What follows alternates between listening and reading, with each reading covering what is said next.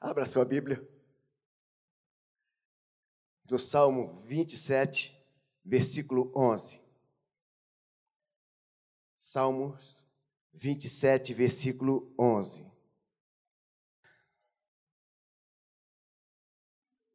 Não é uma pregação, é uma reflexão. Então, nós vamos fazer uma reflexão. É, eu fiz um estudo, eu vou contar para vocês como essa palavra brotou no meu coração. E aí o pastor Davi vai e me convida. Aí eu vou para a galera.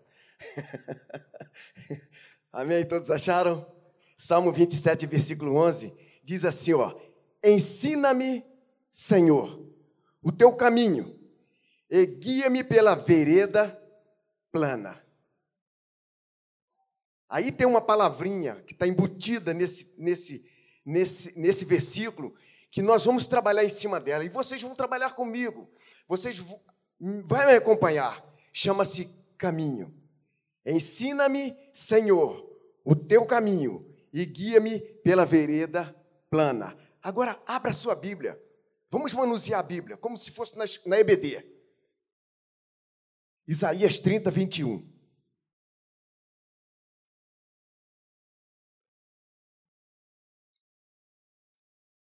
Isaías 30, 21. O salmista disse: Ensina-me, Senhor, o teu caminho e guia-me pela vereda plana. Olha o que diz o profeta messiânico: Quando te desviares para a direita e quando te desviares para a esquerda, os teus ouvidos ouvirão atrás de ti uma palavra dizendo: Este é o caminho andai nele. Uh! Vamos para João 14, 6. Porque o salmista Davi diz: Ensina-me o caminho. Isaías diz: Esse é o caminho, anda nele. João 14, 6. O caminho responde, o caminho responde. Respondeu-lhe Jesus: Eu sou o caminho, a verdade e a vida. E ninguém, ninguém vem ao Pai senão por mim. Que coisa linda. O, salmi, o, o salmista Davi, segundo o coração de Deus, pastor Davi, ele diz assim: ó, ensina-me o caminho. Aí o profeta messiânico diz assim: ó, o caminho é esse, anda nele, nem para a esquerda nem para a direita, porque se você balançar para um lado ou para outro, você vai ouvir uma voz. E essa voz é a do Espírito Santo dizendo: olha, o caminho é esse. Anda nele. Anda nele. E Jesus se apresenta dizendo: Eu sou o caminho. Aleluia. Coisa linda. Eu sou apaixonado pela palavra de Deus. Irmãos, a minha esposa de vez em quando ela, ei, você vai pirar. Eu sou apaixonado por essa palavra. E quando eu estava meditando no caminho, foi porque quando eu estou fazendo uma faculdade né, na Unigran Rio, um bacharel, falta um aninho, mas essa pandemia aí fez a gente dar uma parada. Eu, eu tive que fazer um trabalho e foi sorteado vários lugares, vários títulos, e caiu para mim caminho. Aí eu fui pesquisar. A gente fala tanto e apresenta tanto que Jesus é o caminho, o profeta fala, o salmista fala, mas que é caminho? Qual é o caminho? Caminhos ou caminho? Você sabe que nós trilhamos vários caminhos. Nós nascemos, crescemos e começamos a viver e começamos a trilhar alguns caminhos. Eu já ouvi o pastor Davi falar uma vez aqui que eu acho que foi o pastor Davi, que a maioria dos colegas dele, eu acho que tudo já já foi, eu não sei se foi o pastor Davi, mas eu digo, os meus amigos, todos que andavam nos caminhos que eu andava, não existe mais.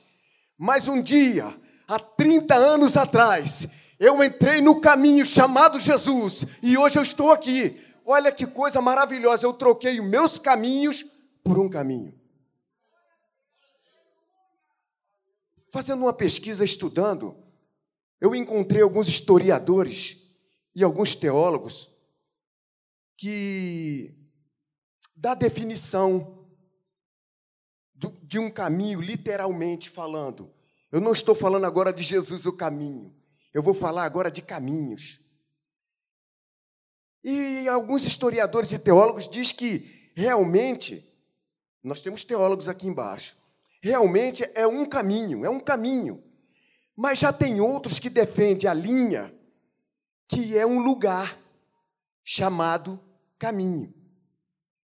Eu fiquei com os dois, mas eu fiquei um pouquinho atento aos historiadores que diz que caminho é um local, porque eu me lembrei de Obed-edom. Obed-edom estava morando num lugar que se chamava Caminho. Aí eu já comecei, e aí eu fui estudar que caminho era aquele que Obed-edom estava quando Davi passou e deixou a arca por três meses na sua casa. E aí os historiadores dizem que aquele lugar ali era para três categorias: deficientes, pobres e escravos. Obededon estava lá, ele era escravo. Aí eu quero chamar você para uma reflexão com José Gomes. Vamos falar do primeiro caminho? O primeiro caminho se encontra em Marcos 10, 46.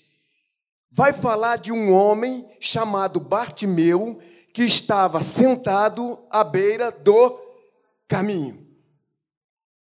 Entramos agora, nós vamos passear agora nesse primeiro caminho. O que é que esse caminho que Bartimeu estava nos traz de aprendizado para a noite de hoje ou para o nosso dia a dia?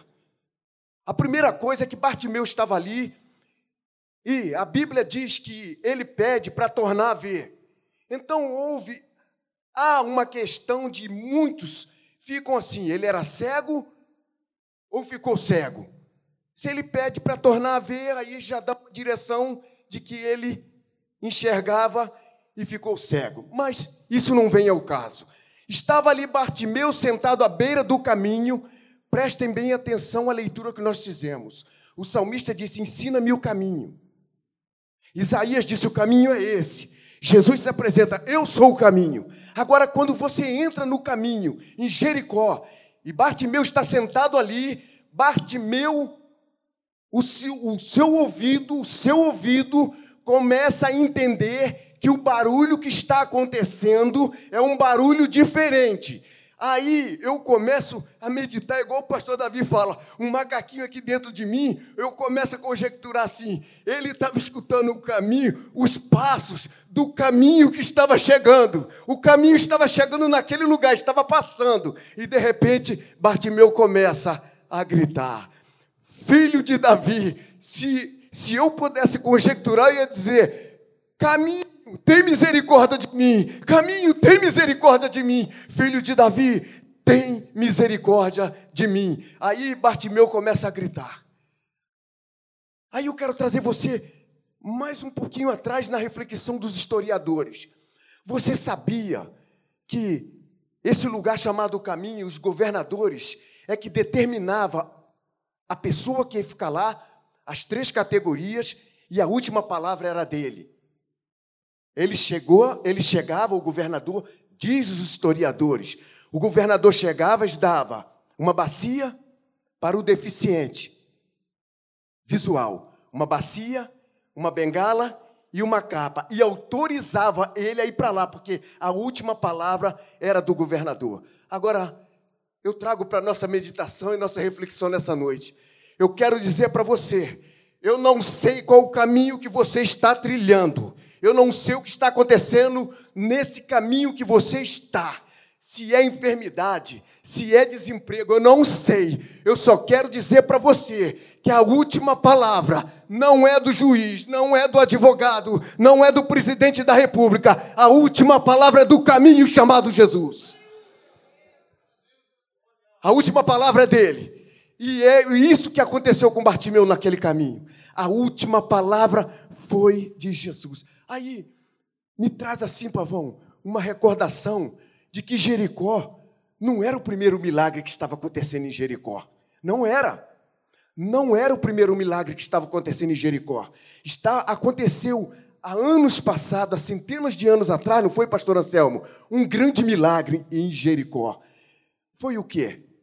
As muralhas caíram. Agora, eu quero chamar a tua atenção que Bartimeu gritava gritava, e as pessoas falavam, fica calado, ele gritava, ele gritava. Eu quero dizer para você que as muralhas, as muralhas caíram, não foi com as sete trombetas, não foi com as sete voltas, as muralhas caíram com um grito. Quem sabe nessa noite Jesus quer ouvir o teu grito, quem sabe nesta noite Jesus quer ver lá dentro de você o teu grito, Senhor, filho de Davi, me socorre, me socorre, Senhor. Sabe por quê? Porque está precisando cair da minha vida muralhas. Tem muralhas, tem muralhas que nos cerca, que nos tira do caminho. Tem muralhas que atravessam no nosso caminho, que nos tira do caminho santo. Tem cegueiras que está tirando você do caminho. Tem cegueiras, as redes sociais está fazendo você entrar num caminho de se degladiar com teu irmão por causa de governantes, se, se degladiar por causa de um Flamengo que está num patamar em cima. Não vamos Sai desse caminho e entra no caminho santo. Sabe por quê? Porque você tem que fazer igual Bartimeu fez. Bartimeu aguçou o ouvido e disse: tem um barulho diferente. Esse barulho diferente, Maranata, não é ficar murmurando, não é ficar com disse-me-disse, nem com fraternização dentro da igreja. Esse barulho é glória a Deus, aleluia, louvado seja o nome de Jesus. Santo, santo, santo é o Senhor dos exércitos. Esse é o barulho que nós temos que ouvir. E foi esse o barulho que Bartimeu ouviu. E sabe o que, é que aconteceu? Bartimeu voltou a enxergar. Cai as muralhas em Jericó, cai as escamas das vistas de Bartimeu e Bartimeu enxerga. Sabe por quê? Porque Bartimeu estava sentado à beira do caminho e o caminho chamado Jesus chegou. Vamos para o segundo? O segundo caminho? O segundo caminho se encontra em Lucas 24, 46. Lá estava um caminho. Lucas 24, 46. Não precisa ler. Eu só quero que você vá para o texto. Sabe o que acontecia aí nesse caminho? Chamado Caminhos de Emaús. Ia dois discípulos conversando, porque Jesus tinha sido crucificado e eles estavam saindo de Jerusalém no caminho de Emaús. Ah, José Gomes, o que você aprende nisso aí? Eu aprendo o primeiro passo. Quando você está no caminho errado, ou quando você está em caminhos diferentes, você não ouve Deus falar. O pastor prega, o professor ensina, o irmão da, da oração prega, ensina, mas nós não vimos. Sabe por quê? Estamos em caminhos diferentes. Aconteceu com esses dois discípulos que eles estavam no caminho de Emaús e de repente o caminho encosta perto deles. O caminho chamado Jesus encosta perto deles. E aí começa um diálogo. E eu tiro três pontos aí rapidinho para mostrar para vocês aquele caminho não era o caminho que eles deviam estar. Prova tanto que quando Jesus começou a conversar com eles, e quando Jesus partiu o pão, disse: A palavra dele não arde no teu coração, não ardeu? A pergunta que eu quero fazer nessa noite: Você está no caminho, sim ou não? Você está no caminho, sim ou não? Agora, essa palavra tem ardido no teu coração, sim ou não? Essa palavra tem que continuar dentro no teu coração, de manhã, meio-dia e de noite. Essa palavra ela tem que arder no teu coração. Sabe por quê? Quando essa palavra arde no teu coração, a primeira coisa que você sente vontade de ser é sábio. E sábio é quem ganha almas. Então, quando essa palavra arde no teu coração, ah, meu irmão, você começa a ver Jesus. Você começa a ver o que ele quer fazer na tua vida. Você começa a ver o que ele vai fazer na tua casa. Você começa a ver o que ele vai fazer na tua vida espiritual, material e sentimental. Ele estava no caminho errado, os dois. E de repente, quando Jesus diz no partir do pão, e eles descobrem que eles estavam no caminho de Emaús, e o caminho se encostou perto dele, encostou perto dele, você sabe o que eles fizeram? Voltaram para Jerusalém. Olha, irmãos, se a palavra de Deus que é pregada neste lugar começar a arder no teu coração, e você está pensando em se afastar, ou você já se afastou, ou você não tem mais esperança, ou você não está perdendo a fé, volta para Jerusalém, volta para Jerusalém igual os discípulos de Emaús, sabe por quê? Porque você vai entrar no caminho certo. Vamos para o terceiro caminho? Se encontra em Atos dos Apóstolos, capítulo 9. Então, olha que coisa, que coisa linda. Lá em Jericó, no caminho, lá estava o caminho chamado Jesus. No caminho de Emaús, lá estava o caminho chamado Jesus. Agora nós vamos falar do caminho chamado Damasco. Quem estava no caminho de Damasco? Saulo de Tarso. Depois Paulo, que na tradução portuguesa, Saulo e Paulo é uma coisa só, não é, pastor Davi? É uma coisa só. Mas vamos lá. É por isso que, às vezes, quando eu vejo algum pregador falar assim, caiu Saulo e levantou Paulo, não disse nada. Ou que ele caiu do cavalo. Uh, por esse, por esse, esse texto. Vamos lá. Caminho de Damasco. Lá vai Saulo no caminho de Damasco, perseguindo. De repente ele vê a luz. Esse caminho que se intitula Jesus Cristo, eu sou o caminho, ele também é a luz do mundo. Então, quando Saulo viu aquela luz brilhar no seu caminho, o que é que aconteceu no caminho de Damasco? Em Jericó foi uma cura. No caminho de Emaús foi a palavra que ardeu no coração daqueles homens. No caminho de Damasco foi salvação. E ali acaba de aceitar o Senhor Jesus e acaba de trocar um caminho por outro. Agora ele pega o seu caminho, que é de perseguidor, ele entra no caminho que vai ser perseguido. Mas uma coisa é certa: quando ele entrou no caminho que ele vai ser perseguido, mais na frente ele diz assim: Agora não mais vivo eu, mas Cristo vive em mim. Agora não mais vivo eu, mas o caminho vive em mim. Aleluia. E o apóstolo Paulo, pastor Denis fez uma coisa tremenda. No caminho de Damasco, ele seguiu à risca o Salmo 37, versículo 5, que diz assim: Pastora Regina, entrega os teus caminhos ao Senhor, entrega os teus caminhos ao Senhor, confia nele e o mais ele fará. Olha a autoridade que era Paulo, olha o homem que era Paulo mas ele entregou os seus caminhos ao caminho e confiou e acreditou. E ele foi levantado o grande apóstolo Paulo e teve um privilégio que nenhum homem teve. Que se fosse eu na época, pastor Davi, eu queria meu nome no livro do, dos recordes, no Guinness Book. Porque ele não diz que foi ele. Ele diz assim: um certo homem, um certo homem foi ao terceiro céu não sei se na carne ou no espírito. Se sou eu, eu queria que falasse meu nome. Mas ele não. Então, está aí três caminhos. E do qual o caminho estava nos três caminhos. Vocês estão me entendendo? Dá um glória a Deus aí. Vamos finalizar? Eu finalizo na palavra. Porque a palavra diz assim, ó: lâmpada para os meus pés lâmpada para os meus pés e luz para os meus caminhos é a tua palavra. Então vou encerrar com o profeta messiânico, o Messias, que anunciou tanto esse caminho, tanto no nascimento, como na morte e como Salvador. Ele diz assim, ó: E ali haverá um bom caminho, caminho que é chamado caminho santo o imundo não passará por ele, pois será somente para seu povo.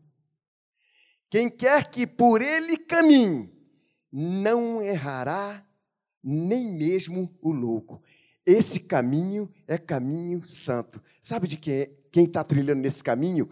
É a igreja Maranata, é a Assembleia de Deus, é o Batista. Caminho santo. Esse caminho é caminho santo. Nem o louco vai errar esse caminho. Esse caminho vai levar à porta do céu. Aí no livro de Marcos, capítulo 15, o profeta messiânico diz assim: ó, este caminho é caminho santo, mas é do meu povo. Aí Marcos diz assim, 4,15: São estes à beira do caminho. São estes aí da beira do caminho. Irmãos, eu sei que nenhum de vocês sentou na beira de um caminho como eu sentei. Eu tenho certeza que não. Mas são estes, e eu também estou incluído, da beira do caminho, do qual o caminho nos alcançou e hoje nós trilhamos no caminho santo. Aleluia. Para você que está nos visitando hoje, eu só vou fazer um pedido a você, ou vou fazer um apelo.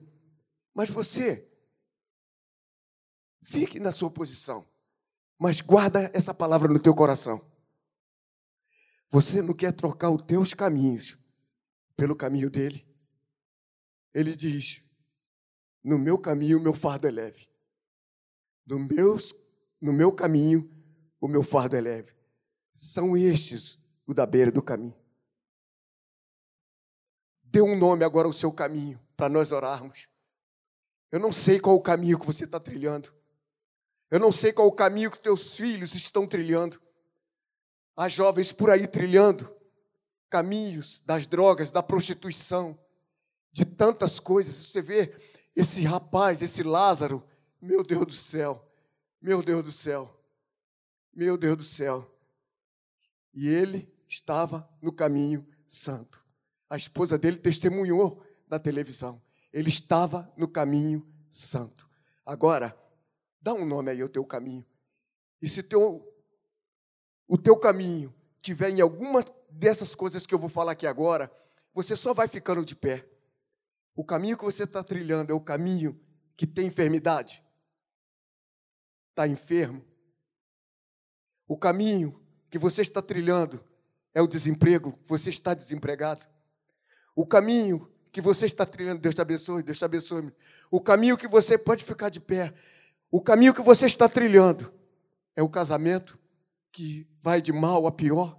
O caminho que você está trilhando, você está lutando nesse caminho, é a depressão, é a angústia, é o medo, é a falta de fé, os sonhos que estão se esvaindo, é a falta de amor. Vai ficando de pé se você está enquadrado. Deus abençoe, meu. Deus abençoe. Deus abençoe. Eu vou te dar o caminho agora, Pastor Davi. Vem orar por nós. Pastor Denis, vem orar por nós. Eu vou te dar a receita agora. O caminho das pedras. Deus te abençoe, meu filho. Deus te abençoe. Deus te abençoe, meu filho. Deus te abençoe. Deus te abençoe, jovem. Olha só. Se o meu povo, que se chama pelo meu nome, se humilhar, se humilhar, se converter dos seus maus caminhos, eu ouvirei do céu e sararei a sua terra. Deus abençoe vocês. Deus abençoe, José Gomes, sua vida, seu ministério. Hoje em dia, quando a gente quer ir para um certo lugar, existe uma coisa que na minha época, quando eu era adolescente, não, não tinha. Hoje é fácil devido à tecnologia, você quer ir para um certo lugar, você pega um aparelho no seu celular, você digita lá no Google Maps, né? Ele traça pelo GPS a sua trajetória. Eu, fui, eu fui correr uma maratona em, em Florianópolis e andei conhecendo Florianópolis inteiro só com GPS do carro. Digitava o lugar onde eu queria, o GPS vai e traça o melhor percurso. Isso na nossa época de adolescente não tinha. A tecnologia hoje. E tem gente que, às vezes, alguns casos, o GPS traça um caminho que leva a pessoa para o mal, leva a pessoa para a morte, Quanta gente já traçou um GPS e caiu numa favela, porque o GPS entende que aquele trajeto ali, ele não entende que ali é uma, uma favela. Então hoje o GPS tra, traça o teu caminho. Há um versículo na Bíblia que há caminhos que aos olhos do homem lhe parece ser bom, mas o seu final são de morte. Eu, José Gomes, estava pregando eu, eu me coloquei na mensagem de algo que aconteceu ontem. Eu estava ouvindo a mensagem e me vendo numa situação ontem que ele estava falando tanto de caminho, que eu peguei um caminho de volta. Eu fui correr ontem, eu costumo sempre correr de madrugada, eu saio de madrugada de casa às quartas-feiras e vou correr na serra. Mas devido ao frio, né, não está dando para acordar de madrugada, não. Eu estou trocando para ficar na parte da tarde. E ontem eu fui para um lugar à tardinha e não contava que aconteceu o que aconteceu. Eu fui correndo numa mata aí, um lugar chamado Tanguá. É para ali para perto de Nova Iguaçu, né? Tanguá. Só que Tanguá tem uma divisa com Xerém. E eu fui para um lugar que eu conhecia em Xerém. Só que o lugar que eu fui com a moto era cheio de buraco, cheio de. Sabe? Eu não queria voltar por aquele trajeto. E eu fui correr nessa mata e não tinha quase moradia nenhuma. Você pode sentar um pouquinho? Daqui a pouco eu chamo você de novo. E não tinha moradia quase nenhuma. Eu estava num lugar meio que deserto. E eu consegui achar um sujeito lá na, na mata e eu perguntei: como é que eu faço para chegar no arco metropolitano? Ele falou, cara, essa, essa estrada aqui o Washington Reis fez, você tem que sempre seguir ela, você vai sair no arco. E quando eu comecei a correr, eu não me dei conta, a noite caiu, e quando eu voltei da corrida, que eu cheguei na moto, o lugar era muito escuro e muito mato. Muito mato. Eu não queria voltar pelo caminho que eu conhecia. Olha aí a caminho que você conhece. Era, acho que era o certo eu voltar por aquele caminho. Mas eu falei, não, eu vou arriscar, porque eu não quero passar por aquela buraqueira. Aí ele falou assim: ó, você tem que sempre seguir essa estrada de, de areia aqui. E eu fui. Fui, mas era mata e mata e nada de arco metropolitano chegar. E eu estava indo no caminho, na, na dica do cara, de ir na estrada de, de areia. E teve uma hora que a estrada fazia assim, ó. E eu falei, Jesus, no meio da água, vou ter que voltar isso tudo de novo. O que, que eu faço? Aí eu usei a dedução. Poxa, se eu estou num certo lugar e o arco metropolitano é para lá, eu não posso ir para lá. Eu falei, ah, é, tem momentos na nossa vida que você se depara com uma encruzilhada que você não sabe para onde vai. Aí você tem que usar o bom senso e a dedução. Eu falei, eu vou seguir o meu coração pelo lado esquerdo. E fui. Fui, fui. Teve uma hora que eu virei, irmãos, a curva. Quando eu virei a curva, eu não enxergava um palmo no nariz. O, a, a, o farol da moto é bom, mas não enxergava nada. Sabe com o que, que eu dei de cara? A princípio eu pensei que era uma anta. Mas depois eu fui pesquisar o animal que eu vi. Foi algo rápido, mas assustador porque não era anta. Eu falei para a turma que me conhece que eu tinha corrido no lugar e eu vi uma anta.